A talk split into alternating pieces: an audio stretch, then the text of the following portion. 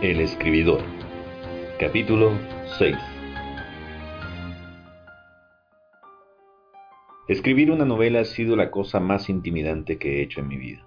Casi tan intimidante como cuando me lancé de cabeza desde un puente amarrado a la cintura, o cuando tuve que pedir la mano de mi esposa, o como cuando nació mi hija.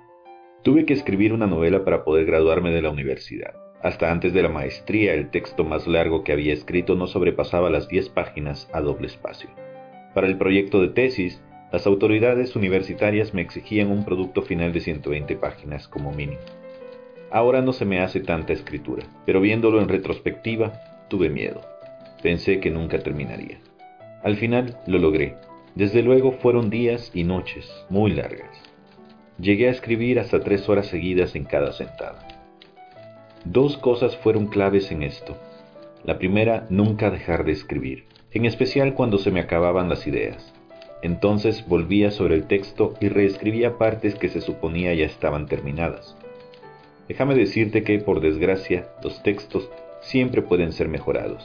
Por ende, en realidad nunca se termina de escribir. La segunda cosa que hice fue llevar un mapa del texto que quería escribir. El mapa que yo usé consistía en la escritura de una sinopsis, básicamente un resumen acerca de la historia que desarrollaría durante esas noches. Para que te des una idea, este es un extracto de la sinopsis de la novela en la que trabajaré el próximo año, una que he titulado La Cofradía de las Rosas. En los últimos 10 años en Perros Bravos, Nuevo Sion, una ciudad de la frontera norte de México, han desaparecido centenares de jovencitas de distintas clases sociales sin que las autoridades hagan algo por resolver dichos crímenes. Las paredes del centro de la ciudad poco a poco comienzan a acumular rostros impresos sobre papel. Los cuerpos o restos humanos que logran ser recuperados son contados con los dedos de las manos. La conmoción mediática llega cuando un día la nieta de doña Rosa Candray una de las mujeres más acaudaladas y devotas del pueblo es secuestrada y desaparecida.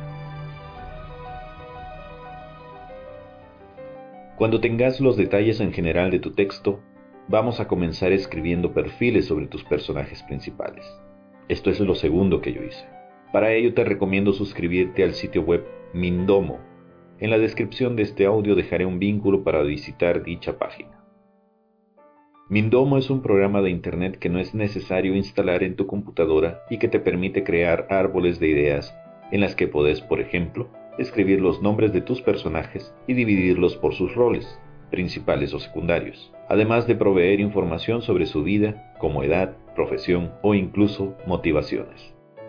A mí no solo me gusta usar palabras, si puedo busco fotografías en la internet de personas que representen al personaje que tengo en mente. Esto desde luego es opcional. También puedes usar fotos de lugares o cambiar el fondo de tu página principal por la imagen de un mapa verdadero y localizar las direcciones donde estos viven. Usa tu imaginación.